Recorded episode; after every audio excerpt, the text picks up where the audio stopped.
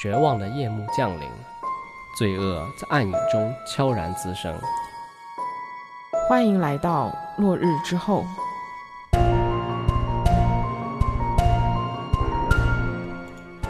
Hello，大家好，我是根浩乙，我是金龙鱼。拖更了一天多，我们终于更新啦！对的，我们更新了，这应该就是我们节前的最后一期了。对，在这里也祝大家双节快乐。嗯，那最近这个杭州亚运会如火如荼，对，看杭州也为了这次亚运会准备了特别特别多的一些东西。是的，就感觉有很多高科技。是，那为了保持这个赛事正常运作和成功举办呢，就除了这些高科技，还有很多安保相关的投入。就比如说警犬啊、无人机啊，还有一些特警的车、防爆车什么的，那这些都是为了保障顺利召开，毕竟是一个国际性的运动会嘛。但是在历史上，这种大型的国际性的赛事是有发生过严重的安全事故的，就不知道大家有没有听说过？不是亚运会，是一个级别更高的奥运会哦，是一九七二年的时候在慕尼黑举办的奥运会，在那一年的奥运会上。就有一伙恐怖分子劫持了以色列的国家代表团啊，还产生了不少的伤亡，这性质是相当恶劣。那今天就跟我们一起回到一九七二年的慕尼黑，让我们看一看当年究竟是发生了一起怎样的惨案。那在讲这一期惨案之前呢，我们先讲一讲当时的一个历史背景，可以方便大家能够更清楚的了解整件事情的来龙去脉。那在一九七二年那会儿呢，整个世界还是处于冷战之中的，美苏争霸，大家应该知道，德国这个时候呢也不是统一的，它是分裂成东德和西德两个部分，西德呢就是资本主义阵营，东德呢是属于社会主义阵营的。那奥运会举办的地方慕尼黑就是位于西德的一个重要城市。西德政府呢，申奥的目的主要呢，就是想摆脱之前旧德国在两次世界大战中对犹太人以及整个世界的不良影响。对，确实就想起来之前纳粹对犹太人的暴行是真的非常的可恶。从一些文学还有影视作品中都可以看出来，那个时候的犹太人都是处在一个非常黑暗的一段时间里。就比如电影《美丽人生》，它是我非常喜欢的一部电影，这也是我第一部看过的关于纳粹集中营的电影。看完之后，给我留下了非常深刻的记忆。确实，就是他们的罪行是罄竹难书的。并且呢，在纳粹时期，德国也举办了一次奥运会，所以西德政府这一次申奥的另外一个原因呢，也是为了洗清当时纳粹德国在自己国家奥运会的历史上留下的这一个败笔，一个黑历史。什么黑历史？就说在一九三六年那会儿，德国柏林要举办奥运会，希特勒为了美化纳粹，想给纳粹呢披上一层和平的外衣。于是不惜重金造了一个非常隆重、非常盛大的一次奥运会，借此呢来展现纳粹德国的综合实力，并且宣传他们的意识形态。这个和奥运精神是不相符合的。所以这一次西德政府他申奥呢，也是为了给全世界展示一副完全不一样的面孔，告诉大家现今的西德已经是完全摆脱了纳粹德国的影子，变得更加进步了。也变得和平开放了。那在举办奥运的前两年呢，由于西德政府态度比较好，对历史上的这个罪行认错态度比较好，所以德国和犹太人的关系也得以缓和。这一次慕尼黑奥运会战后呢，由犹太人重新建立的国家就是以色列，他也派出了自己的奥运代表团来参加慕尼黑的奥运会。啊，这一次奥运会在西德政府积极的筹备和这个巨额资金的投入之后呢，确实也成为了当时史上规模最大、耗资最多的盛会。他们邀请了全世界一百二十一个国家，共计七千余名的运动员来参加这个一百九十五个小项的赛事角逐。那在这一届奥运会呢，也首次出现了奥运吉祥物这个概念。我们之前北京奥运会有“北京欢迎你”嘛，那个五个吉祥物。那这一次他们。的奥运会的吉祥物呢，是一个德国的猎犬，叫做瓦尔迪啊，也是他们民族的象征了。但是这整个奥运的筹备过程中呢，确实还是存在一些些问题的。由于西德政府过于想展示这么一副友好和平的面孔啊，各方面的投入支出也是非常之大，并且呢，在往届奥运会的过程中，在安全的这个问题上，并没有出现过很多奇怪的安保问题，就所以他们决定将这一次奥运会的安保。支出也进行了缩减，就用来简约总的成本嘛。于是慕尼黑奥运会在安保方面呢，只安排了一些负责检票的人员，以及维持这个基本秩序的安保人员。这些人员身上都没有任何的装备和武器啊，属于比较和平的感觉了。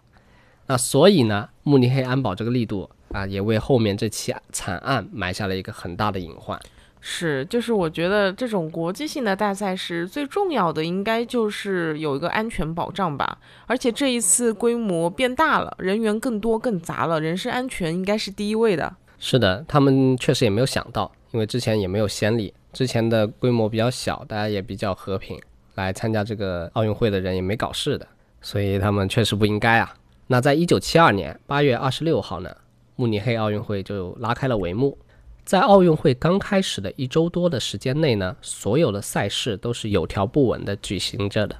运动员们呢，在赛场上矫健的身姿以及竞技中体现的顽强拼搏的奥林匹克精神，也给观众留下了非常深刻的印象。众多媒体也争相报道着这精彩的比赛。慕尼黑奥运会确实成为了一次和平欢乐的盛会，规模又大，参赛人数又多，档次又高，体验又好。那随着赛事的进行，越来越多的运动员呢，也是结束了自己的项目的比赛，完成了奥运的竞技之旅。那剩下的时间就该好好享受这规模空前、气氛欢乐的奥运盛典了。他们在奥运村周边的娱乐场所啊，就是狂欢喝酒、彻夜派对，常常是喝到凌晨才散场。那散场之后呢，运动员们还是意犹未尽啊，刚刚喝了酒，很嗨，处于酒精麻痹的状态中。他们回奥运村的路上东倒西歪，勾肩搭背往前走。那回村里，你说他们会好好回吗？那自然不会，他们不可能走大门了。他们想着从旁边，哎，翻越这护栏，直接就到自己住的那栋楼旁边了，然后就可以倒头就睡啊。第二天继续嗨，并且他这个围栏呢，确实也不高，就两米左右。对于这些身强力壮、身手矫健的运动员来说，这个就跟张飞吃豆芽一样，小菜一碟了。是的，于是很多人就选择直接直接翻越这个围栏，然后回寝室。在九月五号凌晨四点多，奥运村围栏旁边啊，有多名运动员想要翻越这个围栏回到自己的宿舍，他们就相互帮忙，底下的人呢就拖上面的人啊，你拖我，我拖你，像极了高中生逃课翻越学校围墙那个齐心协力的样子。但是呢，他们不知道啊，在这群人当中，同样是身着运动服的这几个人，其中有八个人压根儿就不是这一次奥运会的参赛选手。他们应该就是恐怖分子了，是吧？对，他们是八名恐怖分子，就是来自巴勒斯坦武装力量“黑色九月”的恐怖分子。他们在加拿大运动员的帮助下，带着这个装有 AK 步枪啊，还有其他各种武器的运动包，就翻越了护栏，进入了这奥运村。那简单说一下，就刚刚提到这个“黑色九月”这个恐怖组织，就它是巴勒斯坦解放组织衍生出来的一个比较激进的，就想要以武力解决问题的一个恐怖组织。自从二战以后，以色列不是在那边建国了嘛？巴勒斯坦和以色列两方呢，就会因为这个土地啊、人种啊，还有宗教等等的一系列问题，发生很多严重的冲突。黑色九月呢，就是当中最为激进啊，反对以色列犹太人建国的一个组织。他们就想着呢，要把犹太人从这片阿拉伯人的土地上赶走。那所以他们就策划了这一次恐怖行动。他们早在几周前呢，就已经混进了奥运会来进行工作。对这个会场、对奥运村的环境是相当的熟悉。他们进入这个选手村之后呢，就朝着以色列代表团住的那个三十一号公寓前进。他们拿着在奥运会工作的时候有的钥匙，准备打开以色列代表团居住的房门。凌晨四点多，住在这间房里的以色列教练，就摔跤教练约瑟夫，他迷迷糊糊的啊，就听到有声响。他想着怎么门外有人开门啊？我的室友都在里面睡着觉呢，谁呀？于是他决定起床查看。他走到门口的时候呢，就听着不对劲，这门外这个人开门也不熟练，然后他说的话好像跟自己说的不太一样，不是以色列的希伯来语。他立马就提高了警惕。那在房门打开的时候呢，他看到了门外是什么人？门外站着的是蒙着面的，手里拿着 AK 的几个人。就是就差脑门上写着“恐怖分子”四个字了。对，这反正明显就不是来串门做客的，对吧？来者不善。约瑟夫呢，就用自己的身体，然后拿了一些东西，死死地钉住了房门。那要知道，他现在这个摔跤教练啊，虽然不进行摔跤比赛，但是他这个吨位还是不小的。他全身加起来呢，现在有一百三十五公斤，也就是两百多斤啊。他用这个巨大的身躯，奋力地抵住了房门，并且大声地呼喊，叫醒了室友。那和他同住的呢，也是几个以色列的教练。其中有一名举重教练叫图维亚，他反应很快，听说有拿枪要闯进来了，如果落进到这些人手里面，那肯定凶多吉少，没有好果子吃啊。于是他立马就打开了窗，嗯，从二楼跳了下去，一溜烟儿就跑了。那剩下还有一位教练，也是一名摔跤教练，他叫摩西，他并没有选择逃跑，他选择加入这个反抗的行列。但是你说外面是荷枪实弹的，你能空手打得过他们吗？这肯定是完全没有招架之力啊。于是他们两个呢都被武力强大的恐怖分子给制服了。摩西的嘴巴呢，甚至还被恐怖分子用枪横向打穿了，鲜血淋漓。随后有几个恐怖分子呢，就带着摩西，让他指路，带他们去找别的以色列代表团的成员。剩下的几个恐怖分子呢，就留在一号房，控制着约瑟夫。他们路过二号房间的时候呢，恐怖分子就问他：“摩西，这里面住的是不是以色列人？”摩西说：“啊，这不是的，这是别的代表团的人啊。三号房间里面是以色列的运动员。那摩西为啥呢？就带着恐怖分子去了三号，是因为三号里面呢住的全都是摔跤或者举重的运动员。”都是那种大块头、比较有力量的，所以摩西希望能够通过大家一起合力去反抗、制服这些恐怖分子。但是事与愿违，三号房的小伙子们现在正在熟睡，面对这突如其来的情况，也是一脸懵逼。怎么回事啊？我在哪里？怎么会有人用枪指着我？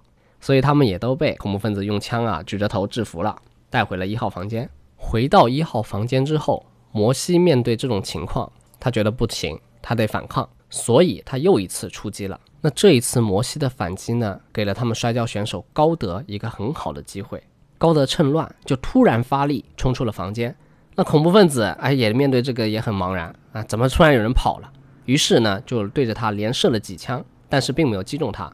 高德呢就成为了第二个成功逃离的以色列人。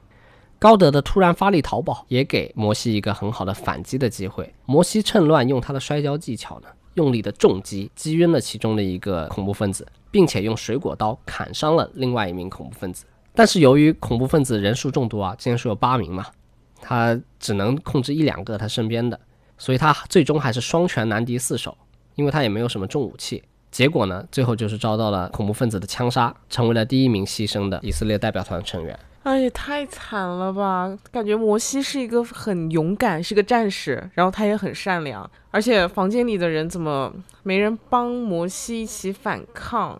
但是想想，可能也确实没办法，面对的是八个壮汉，然后都有枪，主要是有武器，可能真的也没有人敢像摩西这么勇敢的反抗，也可能是人之常情吧。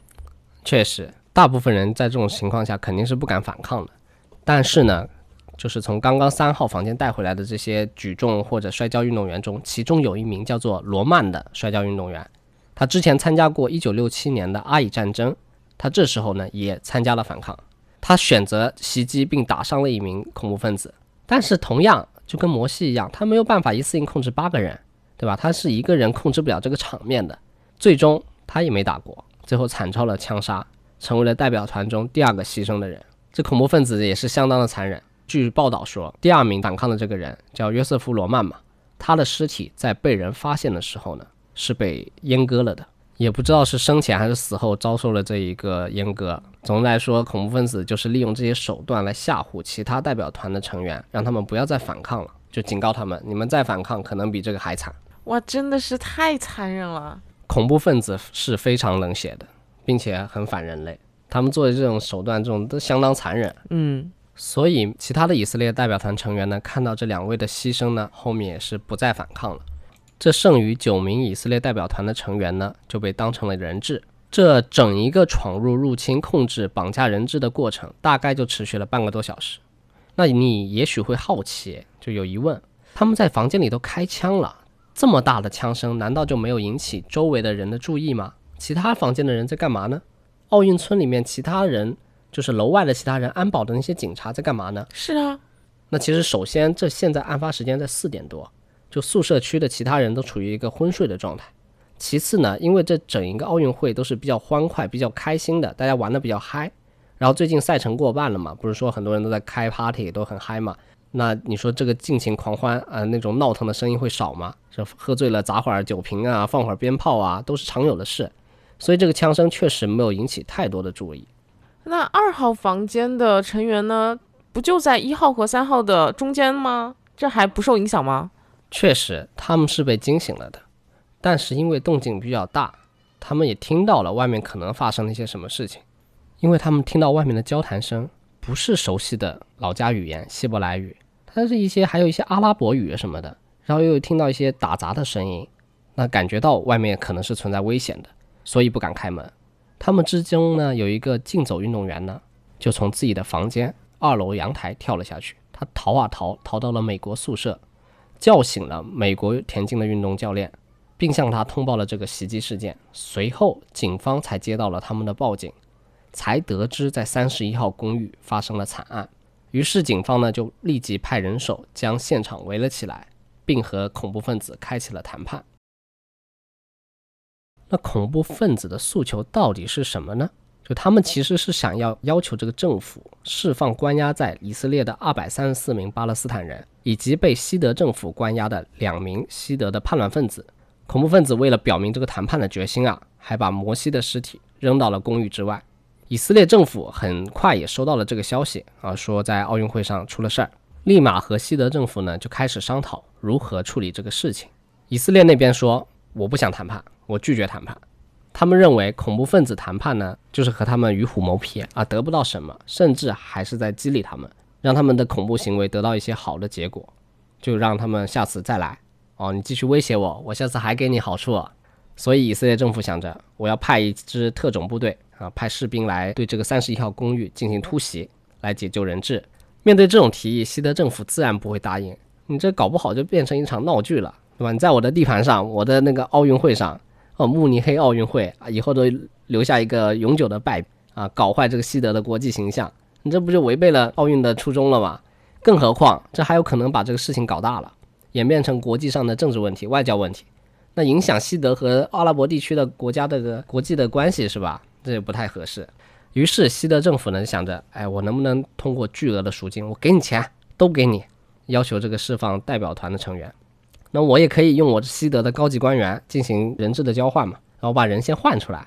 然而恐怖分子很坚决的啊拒绝了这两项提议，我不要钱，我更不要你德国人啊，我只想要以色列人作为人质，并且呢，他们放出话来说，你别用金钱来诱惑我了，我们现在生命都无所谓啊，我就是为了达成这个目的，我就要释放相关人士，这才是我们想要的，其他免谈。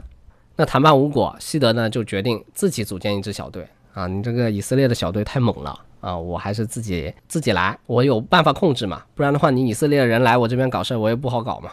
当天下午四点半左右呢，一支由三十八名西德警察组成的小队就被派往了奥运村。根据知情人透露，这支小队也不是什么特种部队，他甚至都没有这种参加过战斗和解救人质的经验，就是一些普通的警察。然后他们一开始呢，计划是从通风的井道里就爬进公寓。进行人质的解救啊，这不是纯纯的送人头吗？为什么不用专业部队呢？那我猜测啊，就是当年二战之后，德国其实被限制了军事的发展，很难找到这种有相关的战斗经验的人员来解救人质了，所以他们就临时用普通警察组建了一支。那其实这也不算离谱啊，更离谱的是，因为这一次是奥运会出了事情，奥运村被恐怖袭击了，案件影响非常大，所以很多媒体都来做现场直播。你也知道了，国外那种很多 breaking news 是吧？啊，我来插播一条这个突发的新闻。所以有的媒体甚至在拍摄人质解救指挥部的工作情况，并且在电视上给大家做直播。这有种感觉是团队第六人呐。对的，有点搞笑。因此呢，恐怖分子也通过了电视看到了警察正在突袭公寓，甚至连他们行动代号都通过电视直播知道了。这里让我想到之前台湾艺人白冰冰女儿被绑架这个案子，就是当时因为媒体大肆的报道，激怒了绑匪，导致最后白冰冰女儿白小燕被残忍杀害。是的，这时候恐怖分子呢也是感觉到了被威胁，于是他们就跟警察说，再这样子来搞突袭的话，我就要杀人质了。你你来突袭，我就杀两个。警方面对这样的威胁呢，出于保护人质安全，他只能将这个以突袭营救的行动取消了。警方呢，于是从现场撤离了。经过这一次行动，恐怖分子知道在短期内他们的诉求也不一定有什么结果，于是提出他们要离开这栋楼，前往一个安全的国家。西德政府表示说，他们要接触一下人质啊，我要确保人质现在安全，我才能答应你们的要求，对吧？于是呢，有两位高官呢就进入了恐怖分子所在的公寓，和恐怖分子进行这个商量，转移这个方案到底具体内容怎么执行。他们决定啊，先用直升机将恐怖分子和人质转移到附近的空军基地，然后再从空军基地呢用客机将他们送往埃及。事后，这两位进去的官员出来，他跟西德政府汇报说这个方案的细则具体怎么样嘛，并且呢也说了恐怖分子只有四到五人。我们之前也说了，他有八人，很明显这个人数是有误的。这个呢也为后面的营救计划埋下了一个很大的雷。那根据刚刚说的这个转移方案啊，在奥运村前往直升机停机坪的路途中呢，会经过一个两百米长的地下车库。西德政府呢认为这是一个比较好的埋伏机会。他们可以在地下车库将恐怖分子一网打尽，但是你说恐怖分子他能来干这个事儿，他就不是傻子，对吧？领头的恐怖分子就提出啊，我要先检查一遍这条路线到底安不安全。于是他就带着几个人，用枪指着人质啊，一起往前走。警方面对这样的情况，自然是不好下手了，并且为了不被这些人看到，就是在他们靠近的过程中呢，啊，警方就准备移动。那这个移动还发出了噪音，引起了恐怖分子的注意。于是这一次埋伏计划呢也就失败了。最后恐怖分子和人质呢坐着大巴车安全的抵达了直升机的所在处，并且在登机之前还是仔细检查了直升机，对吧？他们是相当谨慎的。西德政府在失去这个机会之后呢，就转而想着，哎，我是不是能在军事基地设下埋伏，在那边再搞定这一伙恐怖分子？他们计划大概分成两个部分，第一部分呢就是用于转移人质的波音飞机上面。我这些机组成员全部都换成警察，我用警察来伪装，利用恐怖分子上飞机检查情况的机会呢，就把这个飞机上的恐怖分子先控制住。第二部分呢，就是军事基地周围安排五名狙击手，用来击杀其余的恐怖分子。就很明显，这就是基于之前啊我那个汇报说恐怖分子只有四到五人，对吧？这个情报才决定了只用五名狙击手，不然的话他们应该多用一点，以防万一嘛。然而，计划在这个执行过程中呢，啊，又发生了意外。就是说，在最后一刻，直升机到达这个军事基地之后，飞机上部署的西德警察，因为他们都是普通警察嘛，所以他们就在那想啊，接下来面对这个恐怖分子实在太危险了，都是穷凶极恶、杀人不眨眼的家伙，而且都有 AK 四七，这谁顶得住啊？也没杀过人，也没上场打过仗，那他觉得没有把握可以控制局面。眼看大家都面露难色。一名警察就提出一个提议，说啊，我们现在要不投票吧，溜了溜了，这个任务做不了。当然，他们还甚至是没有通知指挥部的情况下，就决定投票跑路啊。这个是他们自己能决定的吗？就他们当时没想太多嘛，决定确实太危险了，就不想干了啊。不出意外，确实全票通过了，大家一致决定放弃这个任务啊。我感觉他们其实早就每个人都想放弃，但是最后还是想。体面的走下流程，这还不如不走呢。那肯定还是要投一下票的，这不是形式主义，这是民主的体现。嗯，这下子压力就给到了五名狙击手身上，因为现在没有飞机里警察的协助了，他们同时就要面对八名恐怖分子，而且要同时击毙所有人，不然恐怖分子就会展开反击，这些人质和飞行员都会受到人身安全上面的威胁。当天晚上十点三十分。两架直升机降落之后呢，领头的恐怖分子确实如西德方面所预料的去检查了客机。当他们发现飞上飞机之后呢，哎，没有机组成员。那没有机组成员，没有机长，这个客机怎么飞啊？所以他很快就意识到了这是一个陷阱。要么是西德政府根本就没安排机组成员，没打算让他们飞往埃及；要么就是安排了这机组人员不知道什么原因跑路了。无论如何，反正现状就是他们没办法去埃及了。意识到这个危险所在呢，他们立马就下了飞机，冲回直升机旁边，准备和那边的队员进行汇合，再计划后面的事情。其实客机距离直升机是有点距离的，是一个比较好的击毙头目的机会，这样子就可以让恐怖分子群龙无首，更容易各个击破。但是狙击手现在装备不齐全，夜晚这个军事基地的光线是不太清楚了，很难看清楚目标的身影。他们也没什么热成像仪，也没什么红外线夜视的东西。所以导致第一次开枪就没有击中目标，让他们成功回到了直升机周围。那由于开枪，那恐怖分子也开始回击。随后，警方和恐怖分子就展开了交火。警方击毙了两名劫持直升机飞行员的恐怖分子，那这直升机的驾驶员呢就得以逃跑。但是人质就没有那么好运了，他们都是被捆绑在位置上的，就蒙着眼睛，没有办法逃跑，只能在飞机上听天由命了。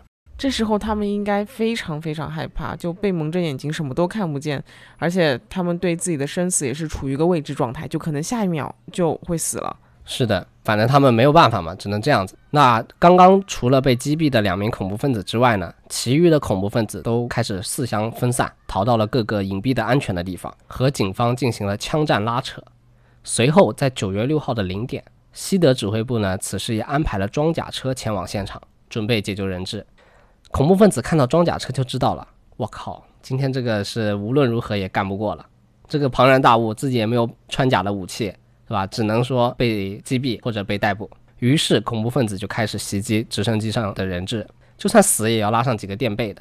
其中有一名恐怖分子呢，往其中一架直升机内扔了一颗手榴弹，直接就炸毁了直升机。机上的四名人质根本就没有逃跑的机会，全部人无一幸免，不幸去世。另外有一名恐怖分子呢，站在另一架直升机的门口，开始用机枪疯狂扫射，导致这里面的五名人质也全部遇害。所以九名以色列代表团的人质呢，全部最终都是不幸牺牲了。另外一边，恐怖分子尽管是负隅顽抗，但是还是被击毙了三人，算上一开始飞机上击毙的两人，一共就是死了五个。剩下的三名恐怖分子则是被活捉。整个营救计划呢，在九月六号凌晨一点半左右就结束了。营救计划现在看来就是彻彻底底的失败了，人质全部都是遇害了。第二天。在德国慕尼黑奥运的主场馆举行了哀悼的仪式，奥运旗帜以及所有参赛国家的旗帜都降了半旗。这一届奥运会呢，就成为奥运史上最黑暗的一届。惨案发生的第二天，时任以色列总理的梅厄夫人决心要让对方付出代价，她成立了 X 委员会。该委员会是由少数官员组成的，就主要负责制定复仇的计划，负责人是国防部长。然后还有个将军作为顾问，还有他们的情报机构摩萨德的主管作为行动的负责人。但是碍于以色列国内的舆论以及情报部门的压力，一开始梅厄夫人并没有马上同意展开暗杀行动。不过很快，这恐怖分子又开始搞事了。就在当年的十月二十九日，巴勒斯坦恐怖分子又劫持了德国汉莎航空的一六五航班，他们要求西德政府释放在慕尼黑惨案中被逮捕的三名黑色九月的组织成员。这一次，西德政府为了保住整个飞机上的乘客安全，同意了恐怖分子的要求。那至此，以色列总理梅耶夫人呃不能忍了，决定让恐怖分子血债血偿。他准备将制造慕尼黑惨案的有关人员一网打尽，并且这里面是包括了一些黑色九月和巴勒斯坦解放组织的高层成员。他觉得，他如果再不管，再不进行血债血偿，他们这些恐怖分子只会得寸进尺，不断的利用恐怖袭击来威胁，进而达到他们的目的。于是，梅厄夫人和以色列国防委员会呢，就秘密授权他们的情报组织摩萨德追查并杀害那些对慕尼黑大屠杀负责的恐怖分子，并将此次的任务命名为“上帝的复仇行动”。这个行动地点呢，主要就是设定在欧洲，因为黑色九月主要也在欧洲招兵买马。那在一九七二年十月到一九七三年七月这个期间呢，上帝复仇行动呢就成功暗杀了八到九名的黑色九月相关的骨干人员。基本上呢，都是通过枪击或者炸弹袭击来进行刺杀。很多的恐怖分子在欧洲都有一个不一样的身份来打掩护，都是一些有头有脸的身份，但实际上都是在给恐怖组织提供一些人力、物力和财力的帮助。其中比较曲折的猎杀行动呢，就是对于黑色九月首领萨拉梅的暗杀。这个行动是比较棘手，当时摩萨德进行了几次都没成功。最后呢，他招揽了一名英国籍的女特工。化名艾丽卡去接近萨拉梅。艾丽卡首先是去参加了中东的巴勒斯坦难民的慈善活动，探查到了萨拉梅的日程，并且也成功见到了萨拉梅本人。于是他就根据他的日程制定了暗杀计划。一九七九年的一月二十二日，萨拉梅是要乘坐着汽车通过公路去参加母亲的生日派对。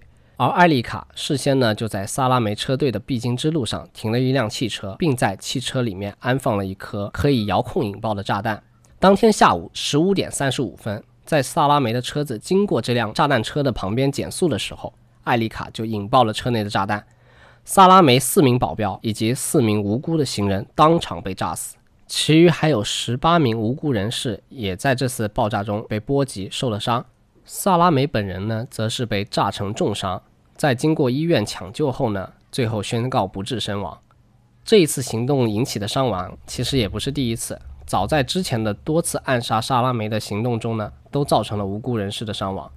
一九七三年七月的时候，摩萨德特工呢一直在跟踪一个可疑的人物，就是疑似萨拉梅。趁着这个目标人物看完电影步行回家的时候呢，他们当街就射杀了他。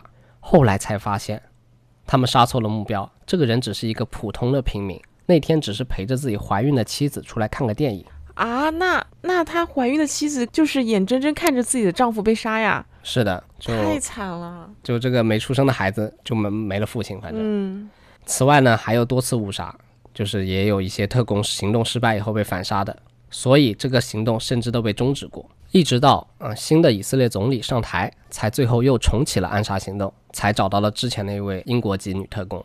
反正这整个上帝复仇行动呢，它其实也不是那么正义。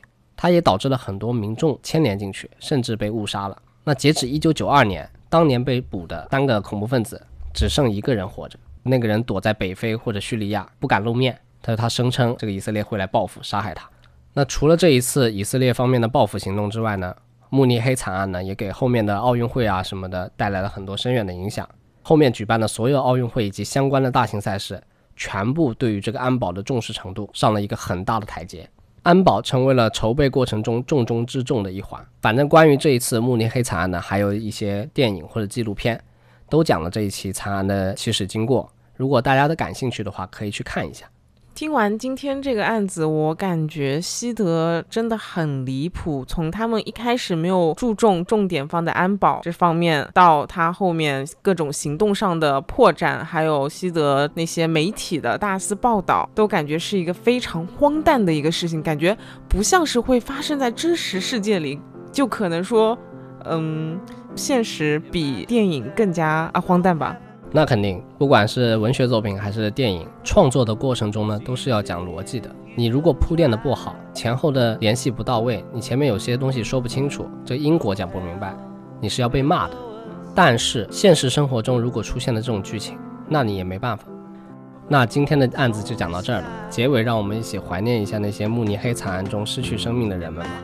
这同时也要珍惜和平，让世界充满爱和希望。那我们今天就到这儿，好，我们下期再见，再见。好，最后祝大家双节快乐。嗯，好，嗯，拜拜，拜拜。